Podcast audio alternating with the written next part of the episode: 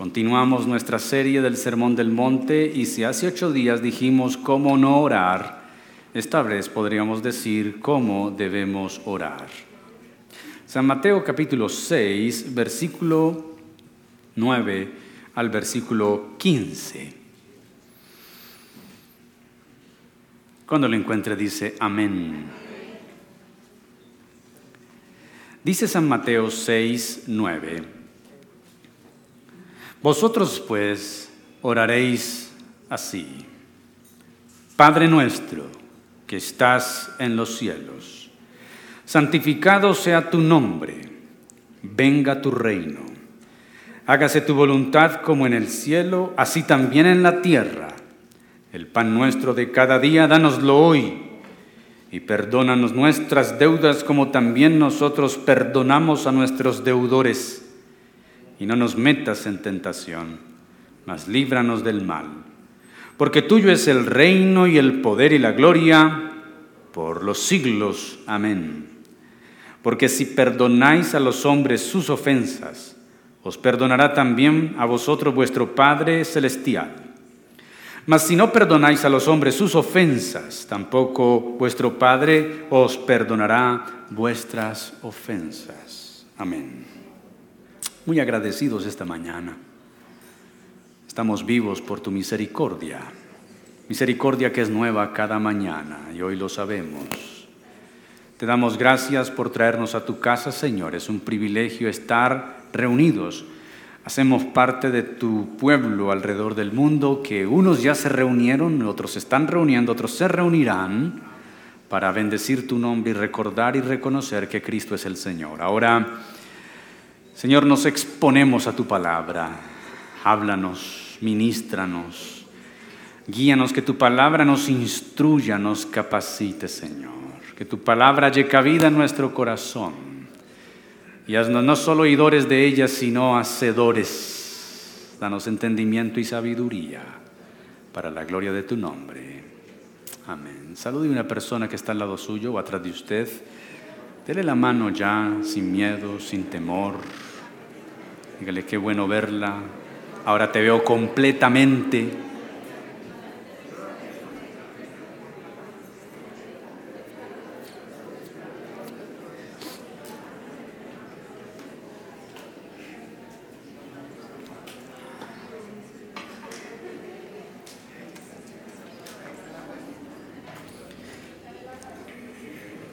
Estamos frente quizá la oración más conocida y más pronunciada a través de los siglos. Jesús nunca la llamó el Padre Nuestro. Ella tomó ese nombre por la tradición misma. Y es que el Padre Nuestro es la palabra con que encabeza lo que Jesús le dice a sus discípulos, ustedes orarán así. No pretendo en esta predicación exponer todo lo que es el Padre Nuestro y sus implicaciones, porque se han escrito libros bastantes, muchos libros acerca de esta oración. Pero hay varias cosas que vamos a resaltar de ellas o de ella. Antes de empezar, hay algunos hechos generales que debemos recordar. Lo primero es una advertencia. Debemos advertir que esta es una oración que Jesús la enseñó a sus discípulos. Tanto el Evangelio de Mateo, capítulo 5, versículo 1, nos dice que Jesús está en el monte de los olivos enseñándole a sus discípulos, y aunque hay mucha gente más allí, la enseñanza se dirige a sus discípulos. Y Lucas, capítulo 11, nos dice que Jesús enseñó esta oración a sus discípulos a petición de ellos. Jesús pasó toda la noche orando, vino donde estaban y los discípulos le dijeron, Maestro, enséñanos a orar como Juan le enseñó a sus discípulos. Y Jesús les dice, cuando oréis, oraréis así. Lucas 11. Entonces, estamos frente a una oración, y esto que voy a decir va a sonar chocante, pero es una verdad, que aunque todo mundo la repita, solo es válida para un discípulo de Jesús, porque Él se la enseñó a sus discípulos. Y eso de ser discípulo de Jesús tiene implicaciones profundas. Esta oración también se ha conocido como la oración dominical, porque fue el Señor, en el latín, eh, dominus significa maestro, luego pasó esa dominus a significar Señor. Así que se le ha llamado la oración dominical, del dominus, del maestro, la oración del Señor. La enseñó y la dejó como un legado a nosotros, pero es algo suyo, es una oración de Él. Entonces es una oración que no puede hacerse suya, la puede hacer suya, perdón, solo un discípulo de Jesús. Solo uno que ha, que ha reconocido a Jesús como su Salvador y Señor puede tomar en sus labios con sentido esta oración. Aunque muchos la repitan y aunque se han escrito canciones con esta oración, Solo un discípulo, alguien que ha entregado a Jesús su vida y ha sido lavado con la sangre y ha seguido y sigue las pisadas del Señor, podrá hacer esta oración con sentido. Así que de aquí en adelante le voy a llamar a esta oración la oración dominical. ¿Cómo la vamos a llamar? Bueno, no es un nombre que yo doy. Muchos se lo dieron en la antigüedad dominical porque viene de dominus. Dominus significa maestro, que luego pasó a ser Señor. Entonces esta oración se nos presenta específica y definitivamente como la oración del discípulo. Y solo en los labios de un discípulo adquiere un pleno significado. Para decirlo de otra manera, solo la puede hacer suya la persona que sabe lo que está diciendo en ella. Y no lo puede saber a menos que haya entrado en el discipulado y camine con Cristo. Por lo tanto, por años repetimos una oración que no sabíamos lo que significaba.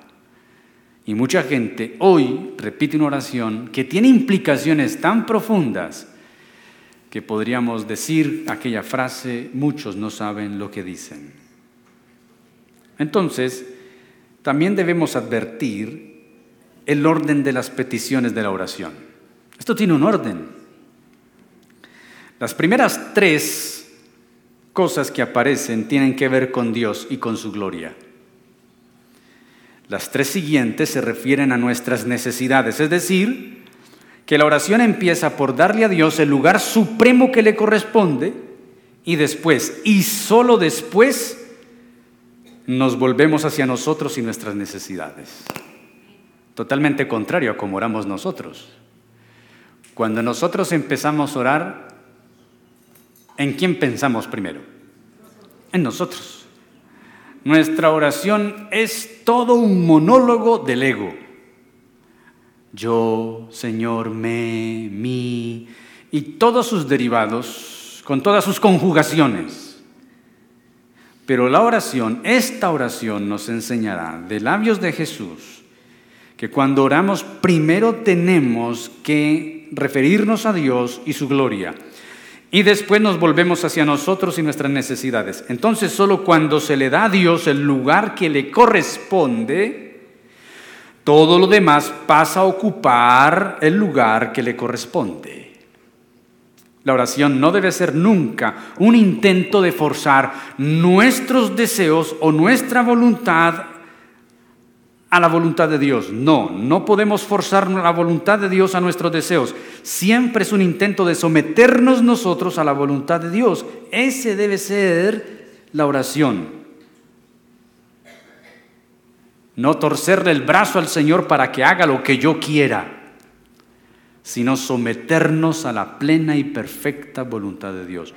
Mire, la segunda parte de la oración, la que toma nuestras necesidades, tiene un ensamble perfecto.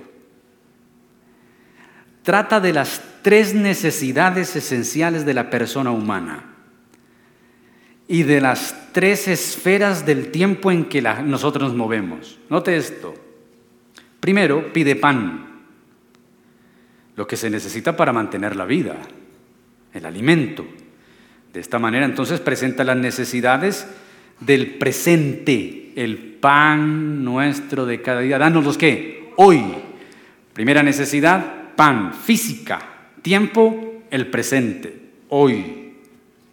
El segundo pide perdón, es una necesidad del alma humana. Pero cuando pedimos perdón nos estamos refiriendo al pasado porque nosotros pedimos perdón por lo que pasó. Y la tercera pide ayuda en la tentación. La tentación no es un hecho, bueno, pudo haber sido del pasado, pero realmente en la oración es y líbranos del mal, no nos dejes caer en tentación, un hecho futuro. Así que pasado, presente y futuro necesidad física, de perdón y ayuda en la tentación, todo está delante de Dios. Estas tres breves peticiones nos enseñan a depositar el pasado, el presente y el futuro en la gracia de Dios. El pan de hoy, perdóname lo que hice pasado, guárdame de lo que viene futuro. Estoy en tus manos. Pero esta oración no se limita a presentarle a Dios la totalidad de la vida. También es una oración que trae la totalidad de Dios a nuestras vidas. Cuando pedimos pan para sostener nuestra vida terrenal, esa petición dirige nuestro pensamiento inmediatamente al Dios Padre, creador y sustentador de toda la vida. Cuando pedimos perdón, esa petición está dirigida al Dios Hijo Jesucristo, nuestro Salvador y Redentor, mediador por nuestros pecados. Pero cuando pedimos ayuda de las tentaciones futuras, esa oración se dirige inmediatamente nuestro pensamiento a Dios el Espíritu Santo, que es el que nos confronta, nos ilumina, nos guía y nos guarda. Tres necesidades para tres tiempos interviniendo las tres personas de la divinidad. Si notan el ensamble que hay en esa oración, cuando pedimos pan es el Dios Padre, creador y sustentador. Cuando pedimos perdón es el Dios Hijo, redentor y abogado. Cuando pedimos líbranos del mal, el Espíritu Santo, que es el que nos guía, que es el que nos confronta, nos, conforta, nos redarguye. De la manera más maravillosa, entonces, esta breve parte de la oración toma el presente, el pasado y el futuro y los presenta Dios Padre, Dios Hijo y Dios el Espíritu Santo. Es decir, a Dios en toda su plenitud. Jesús nos enseña en la oración a presentar la totalidad de la vida a la totalidad de Dios, a traer la totalidad de Dios a la totalidad de nuestra vida. Dios no debe cubrir un área de nuestra existencia, sino toda nuestra existencia. Dios no está interesado en suplir una parte de nuestra vida, sino toda nuestra vida, en llenar una parte, un espaciecito, un porcentaje de nuestro ser, sino todo nuestro ser. Y Él es suficiente para hacerlo. ¿Alguien cree que Él es suficiente para hacerlo? Entremos entonces en detalle. Las primeras tres partes hablan de Dios y su gloria. Hablemos de Dios y su gloria. ¿Cómo comienza la oración? Padre nuestro, ¿qué qué? Santificado, venga tu reino, hágase tu voluntad, como en el cielo, así también en la tierra. Lo primero es el Padre del cielo. Si creemos que Dios es Padre, y estas son las primeras ocasiones donde Jesús empieza a presentar a Dios como Padre. Los pueblos paganos, los pueblos antiguos, no judíos, tenían muchas deidades. Ya hemos hablado de las deidades griegas, por ejemplo, caprichosas, manipuladoras, vengativas, irascibles que descargaban su furia contra la tierra y entonces los adoradores tenían que apaciguar a ese ídolo con la ofrenda, apaciguarlo con el sacrificio. No así el Dios verdadero. Este Dios verdadero no solamente es creador y sustentador de todo, sino que ahora Jesús lo presenta como nuestro Padre. Si recuerdan el sermón pasado de la oración, la oración personal, la del secreto, es diferente a esta, porque en esta se utilizará el plural, nuestro, el pan nuestro, nuestro Padre. Pero cuando creemos que Dios es Padre, si creemos esto, entonces esto establece nuestra relación con nuestros semejantes. Dios es Padre, es el Padre de todos los seres humanos. Todos los seres humanos como criaturas son hechura del Padre. Como criaturas, aunque Pablo los llamará en Efesios hijos de ira, hijos de desobediencia. Entonces la oración no nos enseña a decir mi Padre, nos enseña a decir Padre nuestro. Y es muy significativo el hecho de que en la oración no aparecen las palabras ni yo, ni mí, ni mío. Es verdad decir que Jesús vino para quitar esas palabras de nuestra vida y poner en su lugar nosotros y nuestro. Todo el Evangelio plantea de nuestra relación con Dios que si hay un paralelo en que podamos poder traer un significado a nuestra mente y nuestro corazón es el matrimonio. Así, hay dos relaciones fundamentales que un creyente debe sostener en su vida, su relación con Dios y su relación conyugal. La relación con Dios es innegociable, es única, es verdadera, debe ser genuina, debe ser real. Pero si hay una relación terrenal para poder comparar o, asimilar o asemejar, perdón, la relación celestial o la relación vertical es la relación de pareja, la relación matrimonial. Pablo lo hace muy bien en Efesios capítulo 5, hablando de la unión de Cristo y la iglesia como el matrimonio. Lo digo es porque muchas veces en el matrimonio el ego hace que las parejas se destruyan.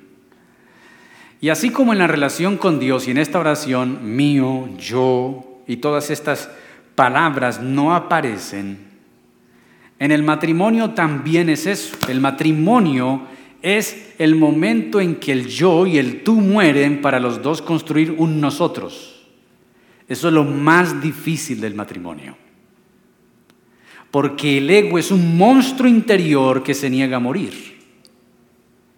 Todos nosotros tenemos a ese monstruo viviendo. Algunos lo tienen muy armado, muy crecido, muy poderoso. Otros lo tienen quizá maniatado y limitado. Otros quizá lo sueltan cuando les provoca. Pero el ego es peligroso para cualquier relación interpersonal, ya sea para con Dios o ya sea en el matrimonio.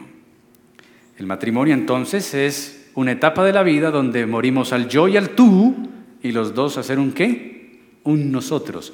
En, en, la relación con Dios también, por eso en el Padre nuestro no aparece ni yo, ni mí, ni mío, sino nosotros, nuestro.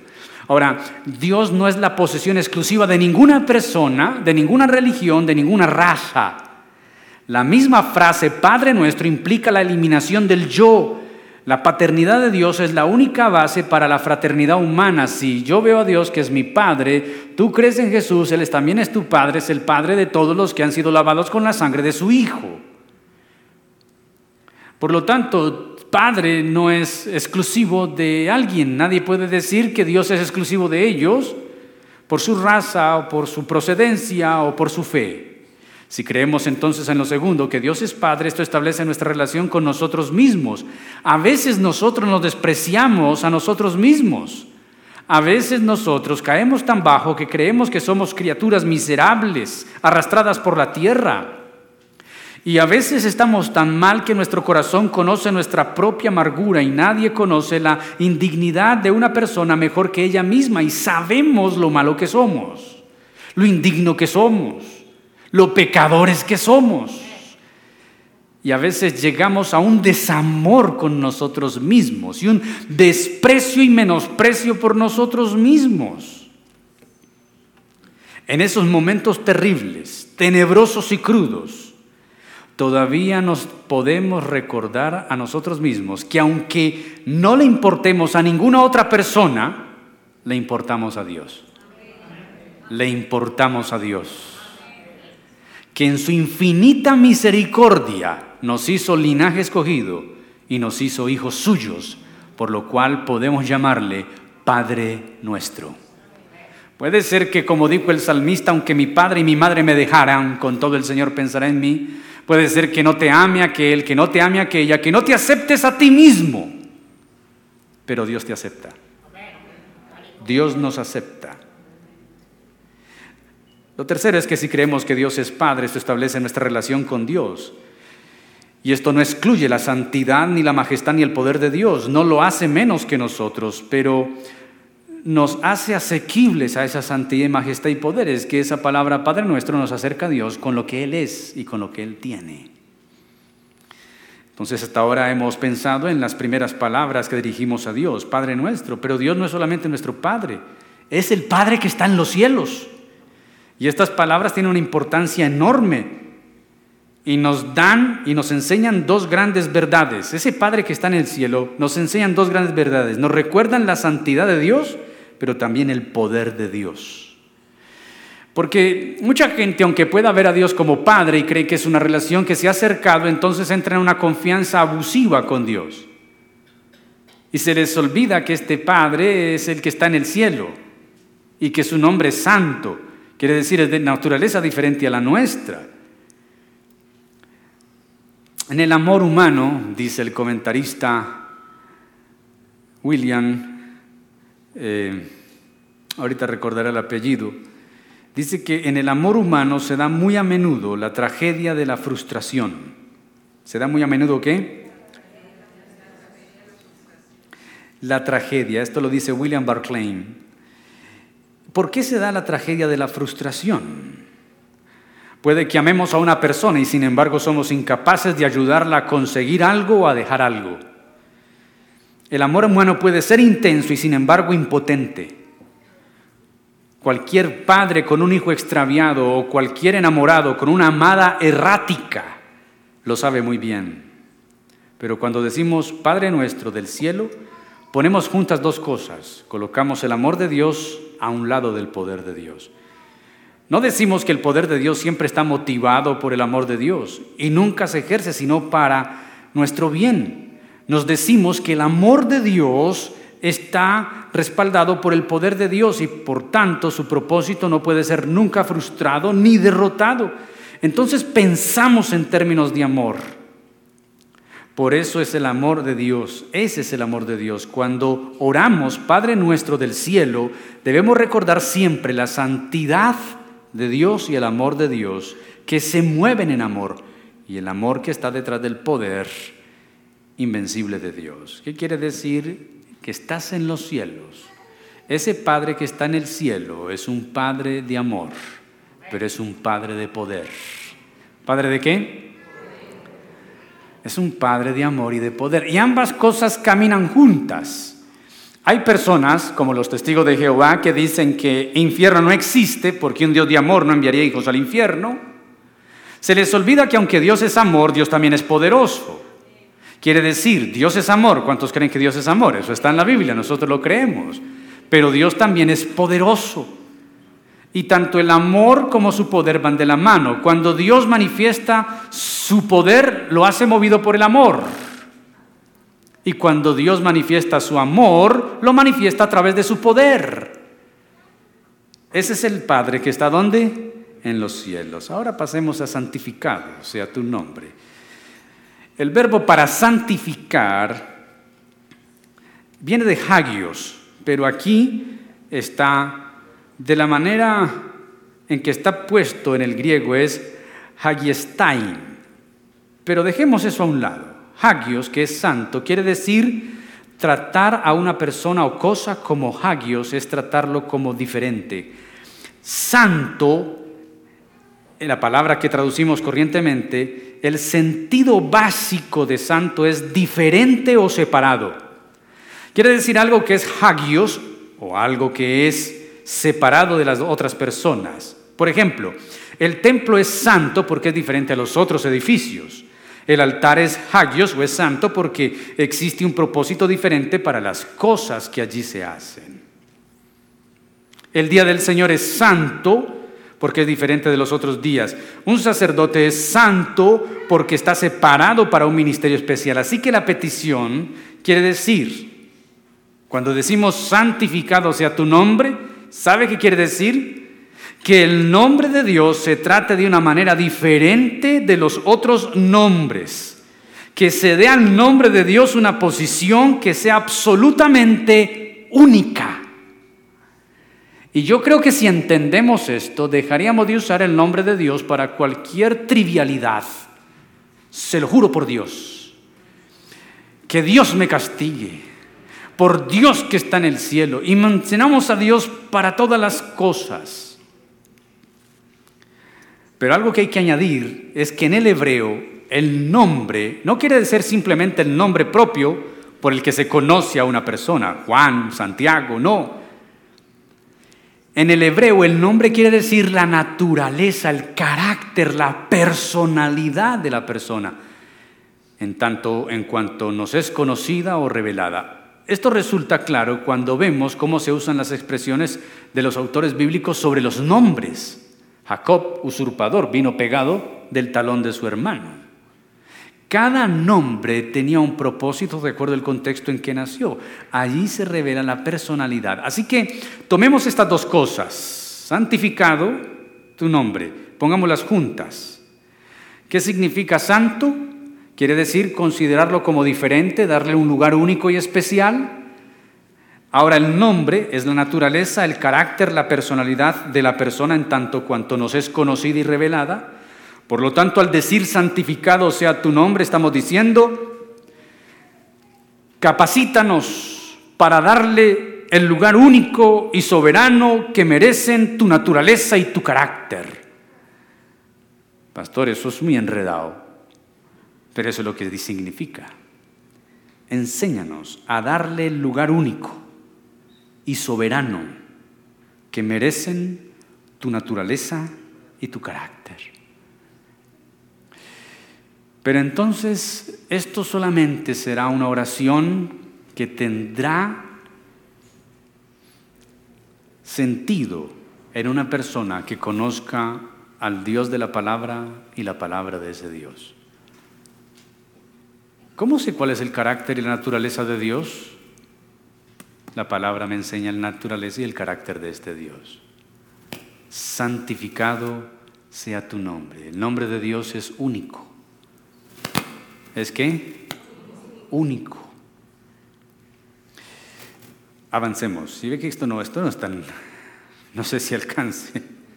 Sigamos. ¿Qué sigue? Estamos hablando de Dios y su gloria. Padre nuestro que estás en el cielo, santificado sea tu nombre. Ahora, ¿qué sigue? Hablemos del reino y la voluntad de Dios. Si uno contara, diría que hay cuatro cosas, pero realmente hay tres. Porque el reino de Dios y la voluntad de Dios son la misma cosa. Jesús habló muchas, en muchas y en varias ocasiones sobre el reino como algo real y presente. Recuerden cuando él dijo, el reino de Dios está entre ustedes. Juan decía, arrepientas en el reino de Dios viene. Jesús dijo, el reino de Dios está entre ustedes. Así que el reino de Dios es una realidad presente aquí y ahora. Entonces, se hablaba también del reino como algo futuro, porque él enseñó a orar por la venida de ese reino en esta, en esta oración del Padre Nuestro. Pero ¿cómo puede ser un reino pasado, presente y futuro a la vez? ¿Cómo puede ser un reino al mismo tiempo algo que existió, que existe y cuya venida estamos obligados a pedir diciendo que venga? Entonces encontramos la clave en esta doble petición de la oración. Una de las características corrientes de la literatura hebrea era utilizar técnicamente algo que se conoce como el paralelismo. Paralelismo es utilizar dos palabras diferentes para referirse a una misma idea. En los salmos se ven muchos los paralelos. Pero en Génesis, por ejemplo, imagen y semejanza. ¿Saben ustedes que imagen y semejanza son la misma palabra? Significan lo mismo. Simplemente se utilizan las dos para reforzar una idea. Imagen y semejanza es lo mismo. Son dos palabras distintas para referirse a una idea. En, los salmos encontramos, por ejemplo, en, en el Salmo 46.1, Dios es nuestro amparo y fortaleza, nuestro pronto auxilio en las tribulaciones. Eso es lo mismo. Y luego el Señor de los ejércitos está con nosotros. Salmo 46.7. Nuestro refugio es el Dios de Jacob. Estas palabras, que aunque suenan distintas, significan lo mismo. Del Señor es la tierra y su plenitud, el mundo y todo lo que en él habita, Salmo 24.1. Eso es un paralelismo, palabras diferentes para una idea única, una sola idea. Entonces apliquemos el principio a las peticiones, a estas dos de la oración. Pongámoslos en paralelo. Venga tu reino, hágase tu voluntad en la tierra como en el cielo. Entonces supongamos que la segunda petición explica o amplía la primera, entonces tendríamos la perfecta definición del reino de Dios. ¿Qué es el reino de Dios? Es una sociedad en la tierra en la que la voluntad de Dios se hace perfectamente como en el cielo. El reino de Dios básicamente es hacer la voluntad de Dios. Como se hace en el cielo, se hace en la tierra. Aquí tenemos la explicación de cómo el reino de Dios puede ser pasado, presente y futuro al mismo tiempo. Cuando decimos, venga tu reino y hágase tu voluntad, es ahí que es una conjunción, no separa, sino que complementa, porque es un paralelo. Cualquier persona, escúchese bien, en cualquier momento de la historia hizo la voluntad de Dios, esa persona estaba en el reino. Cualquier persona que hace la voluntad de Dios está en el reino. Y los que nacerán mañana, si Cristo no ha venido y hace la voluntad de Dios, estarán en el reino. ¿Qué es el reino de Dios? Hacer la voluntad de Dios. Como se hace en el cielo, que se haga donde? En la tierra. Así que estar en el reino es obedecer la voluntad de Dios. ¿Dónde conocemos la voluntad de Dios? El carácter y la naturaleza de Dios la entendemos en la palabra. La voluntad de Dios la entendremos en dónde? En la palabra. Entonces vemos que el reino no es una cosa que tiene que ver primeramente con las naciones o pueblos o países, sino con cada uno de nosotros. El reino es, de hecho, la cosa más personal del mundo. El reino demanda la sumisión de mi voluntad y de mi corazón y de mi vida al reino y la voluntad de Dios. Y el reino viene solo cuando cada uno de nosotros hace propia y personal la decisión de someterse al Señor. Entonces yo creo que nosotros orábamos, venga tu reino, era pidiendo que Jesús viniera por segunda vez. En cierta medida sí.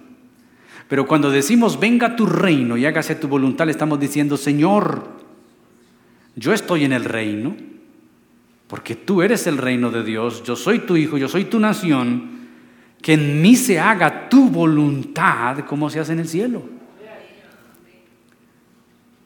Aquí estamos reconociendo delante de Dios nuestra sumisión, nuestra qué? Nuestro rendimiento o rendición a Él. Ahora sí pasamos a nuestras necesidades. Ya terminamos las tres primeras partes que tienen que ver con Dios y con su gloria. Entremos a nuestras necesidades. El pan nuestro de cada día, dánoslo hoy. Perdona nuestras deudas como también nosotros perdonamos a nuestros deudores. No nos metas en tentación, mas líbranos del mal. Tristemente, como lo dije ahora, nosotros estamos acostumbrados a comenzar por esto último. Empezamos primero con nuestras necesidades y terminamos con nuestras necesidades. Pocas veces en nuestra oración encontramos tiempo o tenemos tiempo para darle gloria y gracias a Dios por todas las cosas. Bueno, es muy fácil darle a Dios gracias por todas las cosas cuando todas las cosas salen bien. Lo primero es las necesidades físicas, el pan diario. Hay muchas referencias que han querido explicar esto, que el pan es Cristo, que el pan es la palabra. Pero yo creo que esta petición evoca muy bien el asunto de la dependencia y de la confianza nuestra en Dios. Hay un paralelo con esto de Israel en el desierto. Cuando Israel sale por el desierto, sale de Egipto y va a Canaán, sus provisiones se acaban y se quejan, no tienen comida. ¿Y qué les provee Dios? Maná.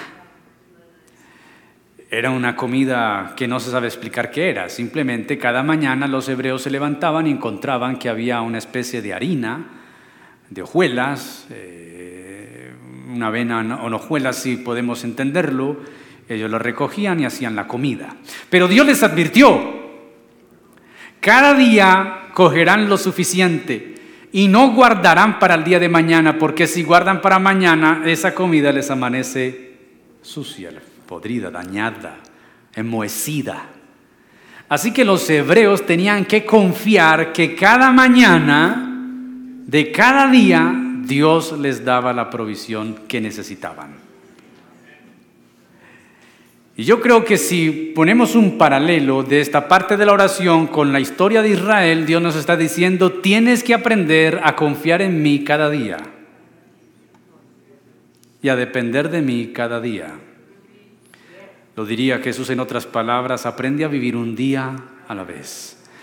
Ojo con los vagos que creen que entonces se quedan en la casa manicruzados porque les va a caer el maná en el patio. No, señores. La Biblia dice que el que no trabaje, que tampoco coma. El trabajo es parte de lo que Dios nos ha dado para que esta oración se conteste. El trabajo. Ah, pero si yo trabajo, ¿para qué le pido a Dios? Ah, mi hijo, porque usted trabaja porque tiene vida porque está aliviado, porque tiene capacidades físicas, mentales, emocionales. Usted es productivo porque Dios lo hace productivo. En todo dependemos de Dios. Además, vaya a trabajar. Y si Dios no le bendice, usted tendrá un mal día trabajando. Si fuera un cultivador, usted no dependerá solamente de su cultivo, de su trabajo, usted dependerá del clima y el clima lo domina solo Dios. ¿Dios está interesado en nuestras peticiones? Sí pero también está interesado en que dependamos de Él cuando? Todos los días. El pan nuestro, dánoslo hoy. Y no significa que no debemos mercar para cada 15 días o para cada mes. No significa que estar comprando el desayuno y el almuerzo de hoy. No. Significa que nosotros debemos poner nuestra confianza en Dios siempre, cada momento y creer que el Dios que nos proveyó hoy nos va a proveer mañana. ¿Creen eso o no creen eso? Creen que el Dios que suple hoy, suple mañana. Suplió ayer, suple hoy, suplirá mañana y confiamos en que Él lo hará. El pan nuestro de cada día, dánoslo hoy. Y luego sigue que perdona nuestras ofensas, como nosotros perdonamos a los que nos ofenden. Esto es perdón divino y humano. La palabra deuda, que aparece en otras versiones, tiene que ver con esto, el perdón de una deuda. Y es que básicamente cuando nosotros le fallamos a Dios estamos en deuda con Él, porque hemos fallado, porque hemos fracasado, porque hemos errado. Y aquí es donde el asunto se pone complejo porque hasta ahora no hay condiciones, pero ya la oración empezó a poner condiciones. El perdón de Dios está condicionado a mi perdón. Perdona mi deuda como yo perdono a los que me deben. Perdona mi pecado como yo perdono a los que han pecado contra mí. Y es que tenemos a un Dios perdonador. ¿Cuántos tienen un Dios perdonador? No tenemos un Dios que mantiene acumulando fallas en una libreta, hoy la embarraste, fecha y hora, mm, hoy la embarraste.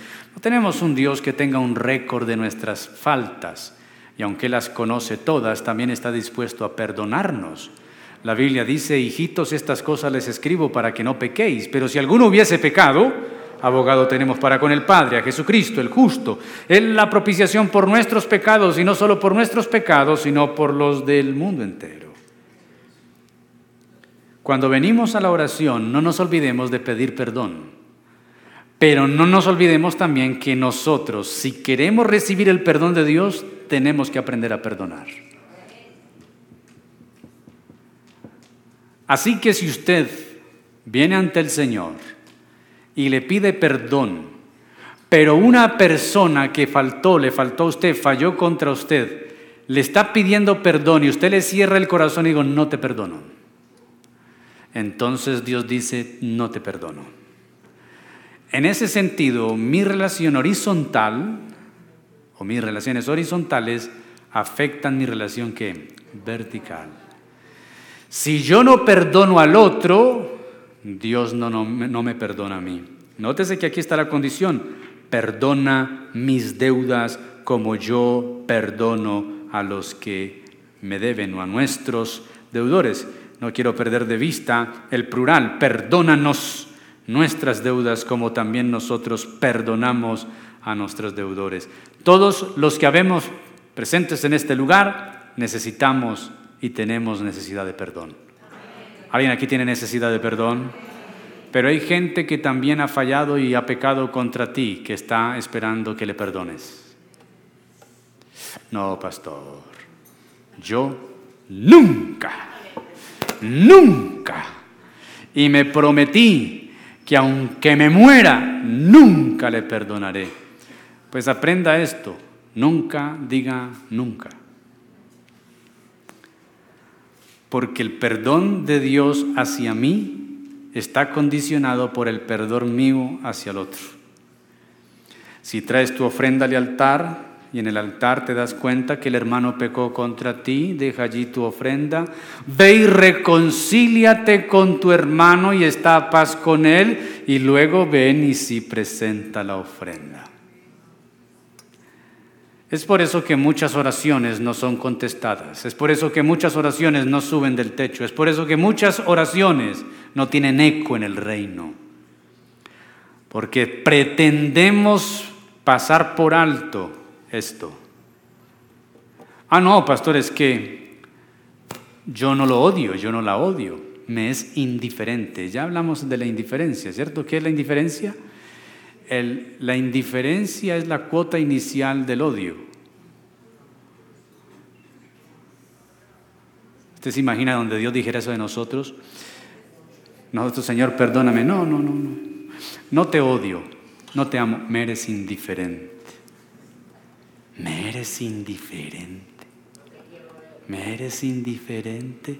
Quiere decir, si te mueres, bien. Si no, también. El perdón divino depende del perdón humano.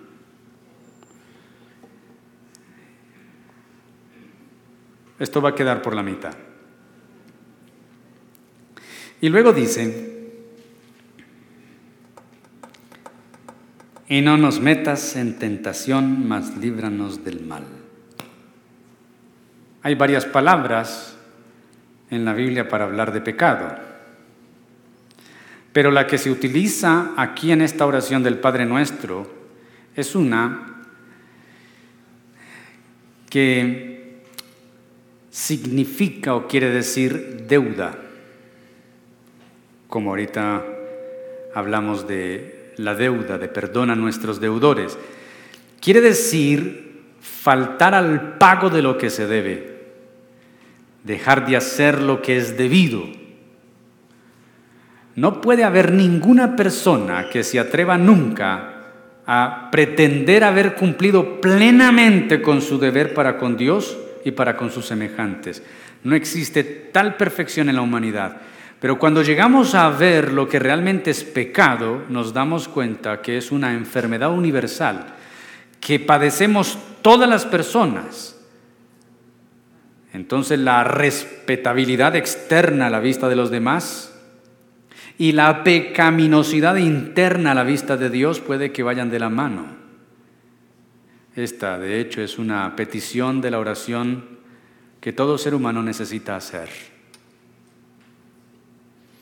Uno solo tiene que darse cuenta de que necesita hacer esta petición en la oración, también necesita darse cuenta de lo que está haciendo y cuándo lo hace. De todas las peticiones de la oración, esta es la más aterradora. Perdona nuestra deuda. Esto tiene que ver con lo anterior, como nosotros perdonamos a nuestros deudores. En sentido literal es perdona nuestros pecados de la misma, en la misma proporción en que nosotros perdonamos a los que pecan contra nosotros. Eso ya lo habíamos hablado, pero en el versículos 14 y 15, Jesús dice de la manera más clara que si no perdonamos a los otros, Dios nos perdonará a nosotros. Nótese lo que dice, porque si perdonáis a los hombres sus ofensas, os perdonará también vuestro Padre que está en el celestial. Mas si no perdonáis a los hombres sus ofensas, tampoco vuestro Padre os perdonará vuestras ofensas. Si nos negamos a perdonar a otros, Dios se negará a perdonarnos. Por tanto, que quede claro que si hacemos esta petición con una grieta abierta, con una desaveniencia, sin zanjar, sin una paz que dar, sin un perdón que otorgar en nuestra vida, le estamos pidiendo a Dios que no nos perdone. Concluyo con el tema de no nos metas en tentación, mas líbranos del mal. Quizá es uno de los pasajes más difíciles del Padre Nuestro. ¿Cómo que no nos metas en tentación? El término tentar aquí no es hacer caer, porque existe la tentación para hacer caer. Pero aquí esta tentación tiene que ver para probar Nótese Evangelio de San Lucas capítulo 4, Jesús lleno del Espíritu Santo fue impulsado al desierto para ser tentado por el diablo. ¿Cómo así que el Espíritu Santo impulsa a Jesús a la tentación si la tentación conocemos que es mala? En este caso esta tentación es para probar, poner a prueba.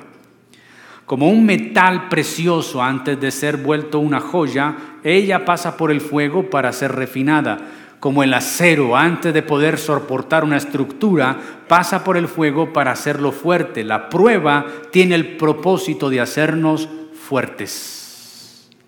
¿De hacernos qué? La tentación tiene como propósito destruirnos. La prueba tiene como propósito hacernos más fuertes. Pero lo que Jesús está diciendo aquí es que esa prueba, si no es bien entendida, si no es bien recibida, puede transformarse en una tentación que nos haga caer. La tentación es tanto externa como interna. Muchas veces culpamos lo que está afuera. Juan dice, los deseos de los ojos, la vanagloria de la vida y los deseos de la carne provienen del mundo y el mundo pasa y sus deseos. Pero Santiago dice que cuando uno es tentado, es tentado de su propia concupiscencia. Por lo tanto, la tentación es tanto externa como interna. Lo primero que tenemos que saber es distinguir cómo lidiar con la tentación, con una prueba que pueda volverse una tentación para nosotros. Jesús dice en la oración, no nos metas, no es que Dios nos vaya a tentar. Santiago dice que Dios no tienta a nadie, pero Dios sí nos puede probar. Pero una prueba mal entendida puede volverse una tentación. ¿Estás sin empleo? ¿No tienes dinero? Prueba. ¿Viene alguien a ofrecerte un mal negocio para ganar dinero? Tentación. Tú debes discernir qué está sucediendo y cómo atacarla y cómo resistirla. Entonces, esa prueba que se puede volver en tentación, si la asimilo como prueba, entonces digo, Señor, tú me estás probando para hacerme más que fuerte. Pero entonces el diablo ve que estoy siendo probado y la utiliza para volverla una qué? Entonces viene el maligno con su tentación y yo haré lo que hizo Jesús. Haremos lo que hizo el maestro en el desierto. ¿Qué hizo? Escrito está. Nosotros debemos combatir la tentación externa a través de las escrituras, a través de la palabra de Dios como Jesús nos enseñó a hacerlo. Pero cuando la tentación es interna, ¿qué hacer? Entonces debemos reconocer nuestra falencia, nuestra pecaminosidad. Cada uno de los aquí presentes sabe cuál es su debilidad. Cada uno es tentado de su propia concupiscencia. Así que tenemos que huir de las cosas que pueden hacernos caer, que son tentaciones internas. Las tentaciones que vienen de mí, de mi naturaleza, no puedo sacarlas de mí, pero sí puedo ponerles un límite, sí puedo dejar que no me dominen. Pablo el apóstol dice, porque no nos ha dado Dios espíritu de cobardía, sino de amor, poder y dominio propio, que todas las cosas me son lícitas, pero yo no me dejaré dominar de ninguna de ellas. Cuando la tentación sea externa o interna, yo debo acudir a Dios, porque esta tentación prueba busca en mí forjar el carácter de Cristo. Pero si dejo que avance en mi carnalidad, si me voy de la oración, la prueba que inicialmente buscaba en mí la perfección se va volviendo tentación y ahí estoy entregando mi vida en bandeja de plata al enemigo, porque es el que sigue. Mas líbranos de qué? La, la traducción más eh, clara es líbranos del maligno. No el mal como una cosa como un ente impersonal, no. El mal está personificado en el diablo mismo, en Satanás. Líbranos del mal. Señor, que si la prueba me viene, por favor que yo no caiga en tentación por ella, líbrame del maligno que la va a usar para hacerme resbalar. Así que aquí tenemos una oración que todos deberíamos hacer. Note, el Padre Nuestro no es para repetir. Si usted lee los pasajes anteriores, dice, no uséis vanas repeticiones. Cuando el Padre Nuestro se reza sin sentido, Dios no escucha esa oración. El Padre Nuestro es una estructura de oración que nos enseña las cosas que debe contener toda oración. Reconocer Dios y su gloria, quién es Él, el Padre, el cielo, su santidad, su nombre que es santo. Pero también que su voluntad se haga en mí, que ese es el reino en mí viviendo. Pero también las peticiones personales, el pan el perdón y ser librados del mal. Mis queridos, finalizo que esta oración lo que busca en nosotros es que podamos relacionarnos con Dios y con los demás de la manera de vida como Jesús la enseñó. Y es muy importante porque este pasaje termina con el tema de la, del perdón. Así que el perdón sigue siendo la condición sine qua non de toda la oración. Si yo oro, oro muy bien, la tengo clara, Dios, su gloria, las peticiones, pero no tengo perdón hacia el otro, no va a suceder nada. Así que este perdón cristiano debe estar en nuestra vida. Y para que el perdón cristiano esté en nuestra vida, debemos aprender a comprender, aprender a olvidar y aprender a amar. Para ser perdonados tenemos que perdonar y esa es una condición que solo el poder de Cristo nos puede ayudar a cumplir. Esta es la oración que nosotros deberíamos hacer diariamente. No comience con usted, siempre comience dando el lugar a Dios y su gloria. Si ponemos a Dios en el lugar que le corresponde, las demás cosas ocuparán el lugar que les corresponde. Primeramente el reino de Dios y su justicia, lo demás será añadido. Puestos en pie